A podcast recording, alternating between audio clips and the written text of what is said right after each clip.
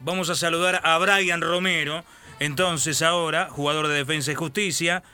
Y qué jugador, ¿no? Qué goleador.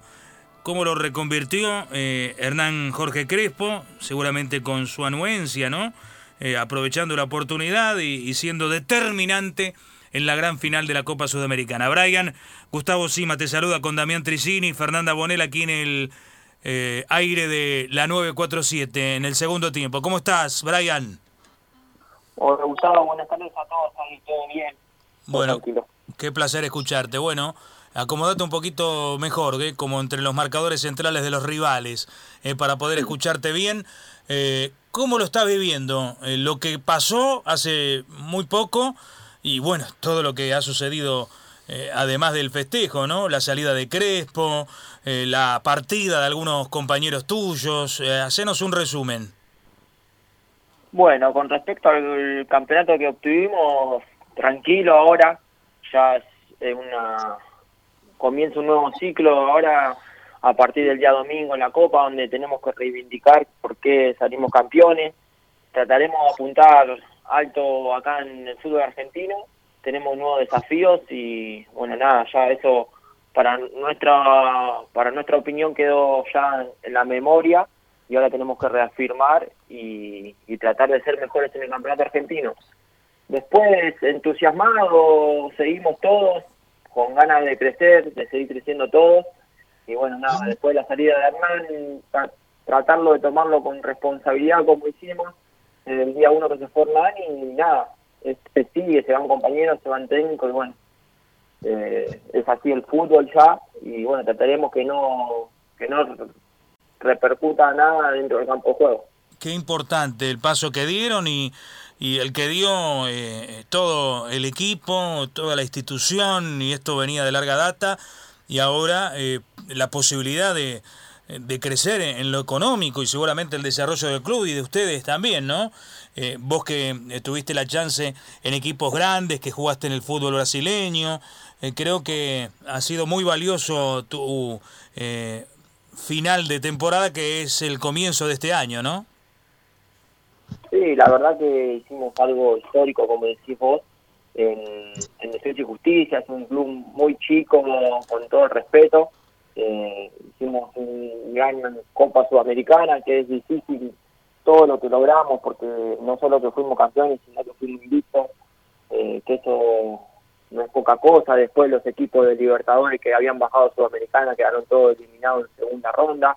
Entonces, nada, fue algo muy meritorio de nuestra parte, con una identidad muy clara y, bueno, creo que, como decía antes, ya es hora de cerrar esa carpeta, de abrir una nueva, escribir una nueva historia y, bueno, estamos preparados, apuntando para el domingo con toda esa energía. Me sumo a la charla, Brian. Eh, tuvimos la, posibilidad de hacerlo con vos cuando estabas en plena carrera goleadora en la Copa. Bueno, también en el campeonato cuando te tocó jugar, porque también alternaban, tenían una, exigencia grande con los viajes y demás. Y, y, uno de los temas era todo lo que había significado para vos el cambio de posición, siendo un jugador que habitualmente se desarrollaba por los extremos, sobre todo por la derecha.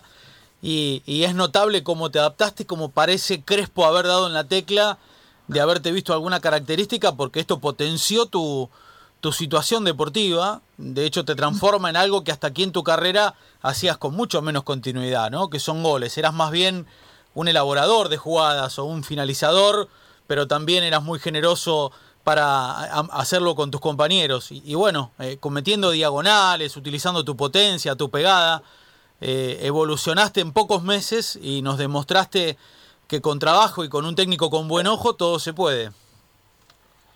Sí, creo que cuando el futbolista tiene predisposición y ganas de aprender y esa humildad de saber que, que se puede seguir creciendo en cualquier momento, sea cual fuera la edad, y está predispuesto, lo puede hacer. Que un claro ejemplo este de defensa y justicia en institucional y bueno, en lo personal también. Eh, me propuso Hernán en un entrenamiento que veía que por característica soy un jugador que tira muchas diagonales y que soy muy inquieto, entonces él me decía que era una lástima hacer eso por el lado del, sobre la línea, que me veía un poco atado, que le iba a sacar más provecho hacerlo desde el medio y bueno, empecé a entrenarlo, me salían por naturaleza ya las diagonales porque es mi característica y bueno, nada, los tiempos en el área, con los defensores, jugar con mis compañeros, conociéndonos, fuimos creciendo y bueno, después se vio durante todo el campeonato cómo fue creciendo el equipo y ellos ayudan también a lo personal. Eh, yo creo que ya no volvés a jugar de extremo, salvo que no sé, que sea que te lo pidan en, una selección, ¿no? Pero digo, me parece que encontraste un mejor lugar en el mundo del ya muy bueno que tenía como atacante. Sí, obviamente que ahora tengo que defender lo que logré. Eh, lo logré de nueve, fui goleador de la Copa, entonces tengo que defender de eso dentro del campo de juego y después, obviamente, que lo he hecho, defensa mismo, cuando había un cambio, se necesitaba jugar de extremo o, marcando al 5 en algún momento del partido, sin duda que lo voy a hacer, pero hoy si me preguntan cualquier técnico que me, que me venga a preguntar qué, qué soy, yo le diría nueve porque me, me sentí muy cómodo ahí encontré el techo máximo de mi carrera hasta ahora en defensa y justicia jugando a 9, entonces bueno, es algo que lo tengo que defender.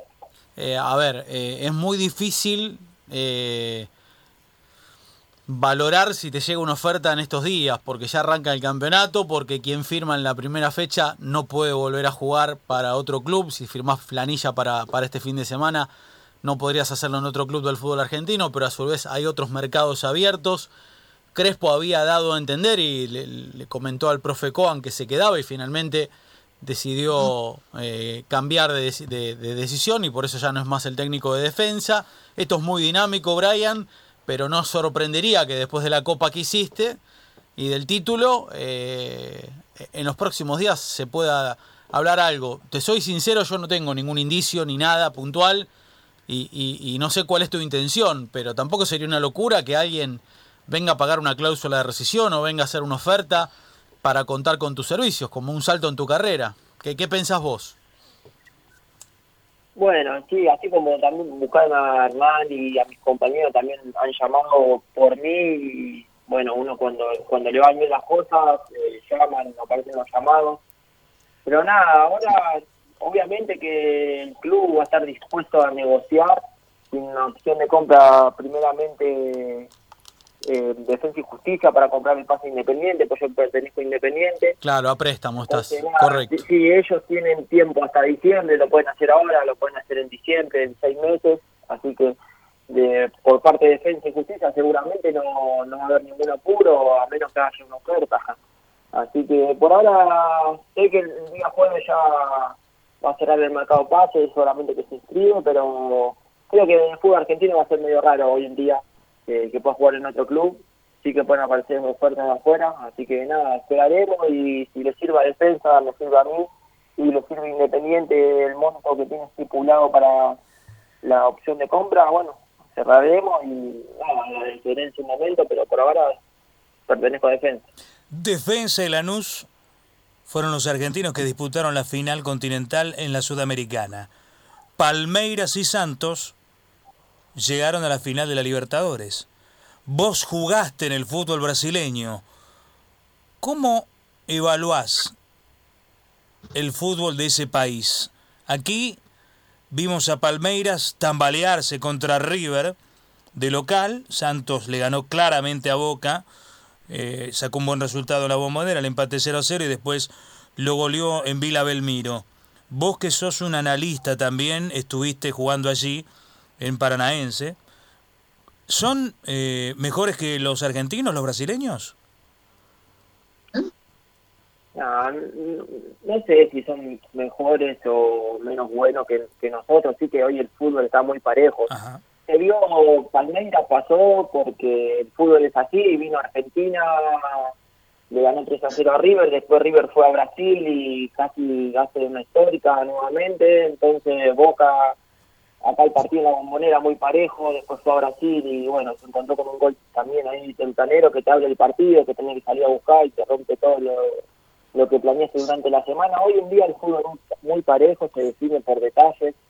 Creo que sí que el fútbol argentino es más aguerrido que el fútbol brasileño. El fútbol argentino es mucho en el sentido es más aguerrido, más más difícil en ese sentido. El fútbol brasileño te permite jugar un poco más acá en el fútbol argentino hay menos espacio, eso lo, noté muchísimo allá, pero nada, después creo que el fútbol, entre los dos fútboles están muy parejos, se ven los partidos.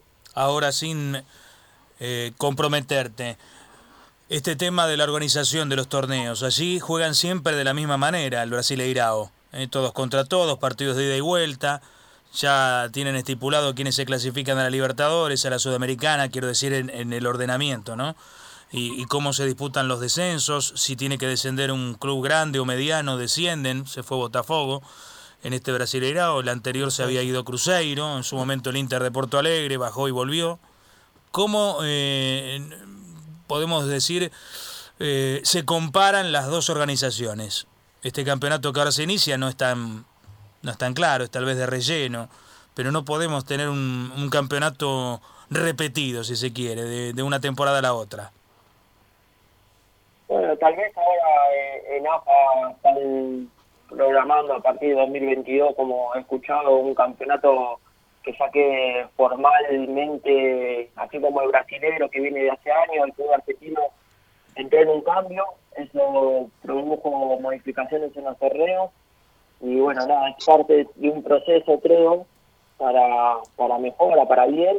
Y nada, eh, obviamente que el formato el fútbol brasileño ya viene hace varios años, como digo, la Argentina está sufriendo una parte de un proceso de cambio que lleva en 2022 más o menos para que se acomode todo y bueno, esperamos que después de que se cumplan todos esos equipos que quieren que estén en primera división, eh, la cantidad de equipos que estén en primera división, eh, se pueda quedar un formato fijo. Brian Romero con nosotros, delantero de Defensa y Justicia, campeón de la Sudamericana. La pregunta de Fernanda Bonella, ahora es una pregunta especial. ¿eh? Prepárate, va a ser más difícil que encarar a, la mejor defensa del mundo. ¿eh? Hola, Brian. ¿Cómo estás? Hola, todo bien, buenas tardes. Brian, estamos en el tapete, el tema psicológico, los psicólogos, apoyos psicológicos, jugadores, desde vos arrancaste con esto. Eh, ¿Tuviste algún acercamiento o en su defecto algún director técnico ocupó esa función?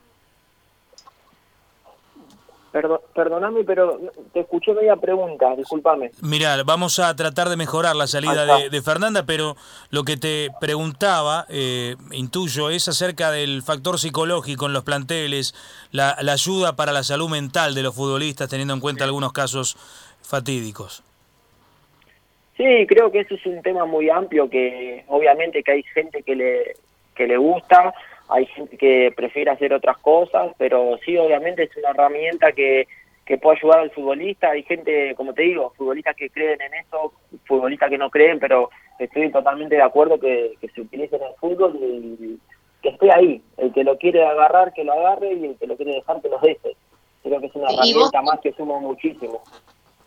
¿Vos tuviste algún acercamiento a eso o algún director técnico ocupó la función de psicólogo? Eh, sí, sí, ahora se usa mucho en el coaching, en el coaching en el fútbol. Creo que, no sé, que, es muy parecido al psicólogo, nunca fui un psicólogo verdaderamente, pero, pero se usa mucho el coaching en el fútbol y tuve técnicos sí, sí, que, que, han, hacían coaching y, y psicólogo también tuve uno pero bueno, yo, yo no tuve la oportunidad de charlar con él porque no lo necesité, pero creo que es una herramienta para fumar en el fútbol, obviamente. Muy bien, Brian, te agradecemos mucho. Espero que continúe la trayectoria como centro delantero, como, como lo hiciste en este último tiempo. ¿Hay algo más? No, lo que él dice, ¿no? En una parte de la respuesta, cuando hablamos del futuro, dice en el fútbol argentino no creo. Ciertamente, si ya firma planilla Brian para jugar este fin de semana, eh, queda invalidado y ya el libro de pases, por ah, más que esté abierto al 18, ningún futbolista argentino de primera división que firme planilla este fin de semana, desde el viernes que arranca el campeonato hasta el lunes que termina la primera fecha, eh, estará disponible para ese libro de pases. Sí, para el exterior, por supuesto, ¿no? Para aquellos que tienen su libro abierto. perfecto. Así que Brian va a saber que continúa en Argentina solo en Defensa y Justicia si no firma la planilla del sábado, ¿no? O si concentra el viernes, ya si nadie lo saca el sábado a la mañana en un en un charter del predio de defensa. Gracias, Brian. No, por favor, por favor. Abrazo grande, lo mejor para, para vos.